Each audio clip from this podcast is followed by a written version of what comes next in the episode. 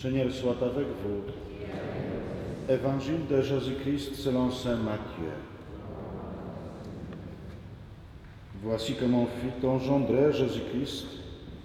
Marie, sa mère, avait été accordée au mariage à Joseph avant qu'ils aient habité ensemble.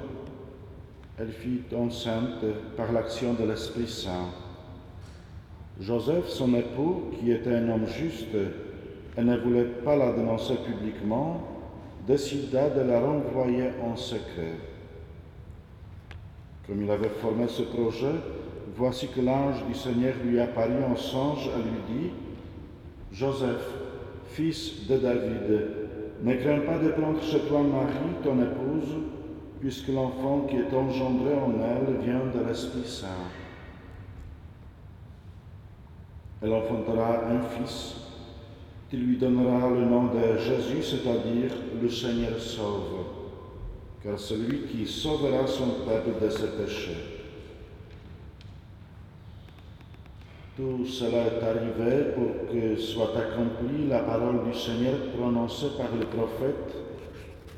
Voici que la Vierge concevra et elle enfantera un fils. On lui donnera le nom d'Emmanuel, qui se traduit Dieu avec nous. Quand Joseph se réveilla, il fit ce que l'ange du Seigneur lui avait prescrit. Il prit chez lui son épouse. Acclamons la parole de Dieu.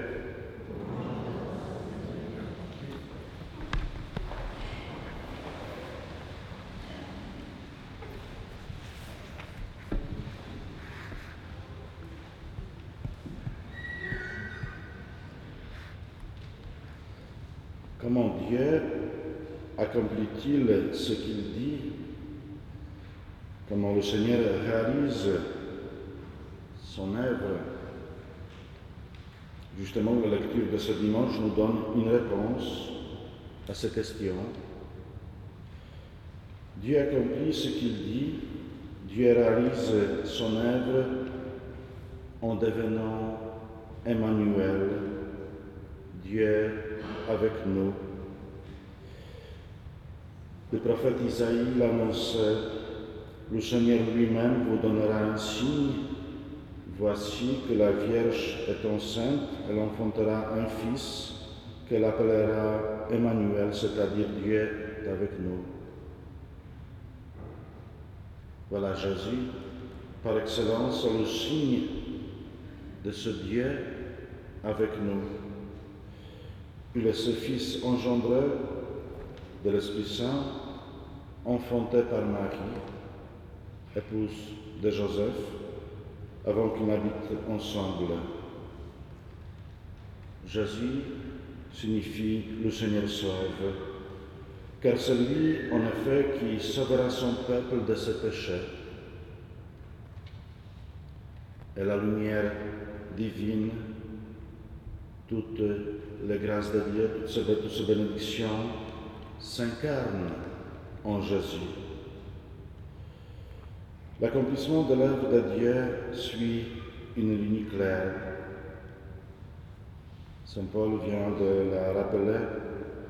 Paul, serviteur du Christ, Jésus, appelé être apôtre, mis à part pour l'évangile de Dieu, cet évangile concerne son Fils qui, selon la, chair, est né de la descendance de David et selon l'esprit de sainteté, a été établi dans sa puissance de Fils de Dieu par sa résurrection d'entre les morts, lui, Jésus-Christ notre Seigneur. Oui, on peut le constater dans ce qu'il accomplit, Dieu suit une ligne claire. Et à leur tour, menant à bien ce qui vient de l'Esprit Saint, ces deux personnes, Marie et Joseph, témoignent de cette lumière divine qui s'incarne en Jésus. Mais ce que l'homme accomplit ne présente pas toujours la rayonnante attitude de Marie et de Joseph.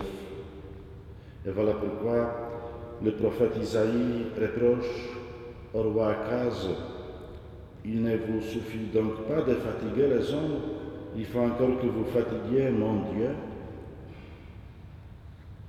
Il y a donc des attitudes qui fatiguent et les hommes et Dieu. Et d'après Isaïe, ce qui fatigue Dieu est sa mise à l'écart par le roi d'Israël, Akaz. Israël se trouve en effet dans une situation difficile de défaite, d'humiliation, la fatigue des hommes. Le roi Akaz, plutôt que de se tourner vers Dieu, son méfie, en a peur. Et Isaïe dénonce ce manque de confiance du roi en s'exclamant Il ne vous suffit donc pas de fatiguer les hommes, il faut encore que vous fatiguiez mon Dieu. Cette fatigue, cette euh, lassitude, ne les connaissons-nous pas, nous aussi, parfois aujourd'hui? On voit en effet notre monde contemporain toujours plus se tenir à l'écart de tout ce qui touche Dieu ou la religion. Non, le monde moderne ne s'intéresse pas à Dieu, à la religion, car la religion est toujours plus reléguée à la seule sphère de, très privée de l'intime de chacun. Le Dieu de la Bible n'est pourtant jamais sans son peuple qui imprime sa marque dans la vie du monde.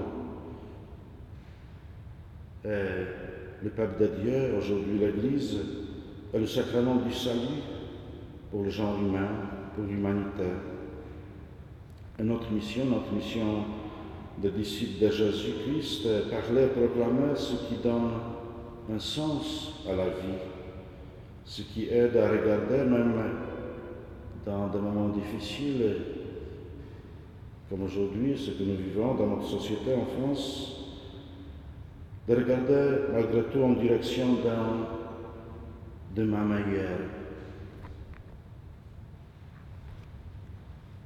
L'origine de Jésus-Christ dont parle l'Évangile situe l'actualité de Dieu dans un maintenant dans l'aujourd'hui du temps.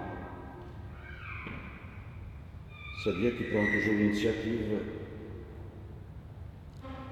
Hier, dans l'Évangile, nous avons entendu l'ange Gabriel fut envoyé par Dieu dans une ville de Galilée à une jeune fille de nom de Marie.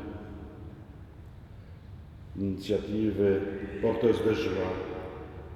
Réjouis-toi, comble de grâce, dit l'ange, le Seigneur est avec toi. Et aussi une initiative dans laquelle l'impossible à l'homme se réalise. Sois sans crainte, Marie. Tu as trouvé grâce auprès de Dieu. Voici que tu vas concevoir, enfanter un fils. Car rien n'est impossible à Dieu une initiative où Dieu lui-même est l'acteur principal. L'Esprit Saint viendra sur toi, dit l'ange, la puissance du Très-Haut prendra sous son ombre. Une initiative, enfin, qui, loin de fatiguer Dieu, de fatiguer l'homme, éveille l'homme à sa liberté Voici la servante du Seigneur et le bon mari, que tout se passe pour moi selon ta parole. Hier, Israël était fatigué, pourtant Dieu a pris l'initiative de l'annonciation et du songe à Joseph. Sa décision éclaire notre aujourd'hui, si remplie des fatigues de notre temps oui, comme hier, Dieu prend l'initiative encore aujourd'hui. Son appel suscite toujours la joie et la confiance. L'impossible à l'homme se réalise encore grâce à l'Esprit de Dieu qui est parmi nous et en nous. Et le cœur de l'homme peut toujours retrouver en Dieu une vraie liberté. Comment nous situer devant Dieu aujourd'hui? Marie et Joseph en firent ensemble l'éternel véritable. Comment nous situer devant Dieu aujourd'hui? Nous venons d'entendre à la fin de l'Évangile, quand Joseph se réveilla, il fit ce que l'ange du Seigneur lui avait prescrit. Il prit chez lui son épouse. Alors comment nous situer devant Dieu aujourd'hui? Tout simplement en faisant nous aussi ce que Dieu dit faire. D'où l'importance de prendre de temps en temps la Bible, de l'ouvrir et de la méditer.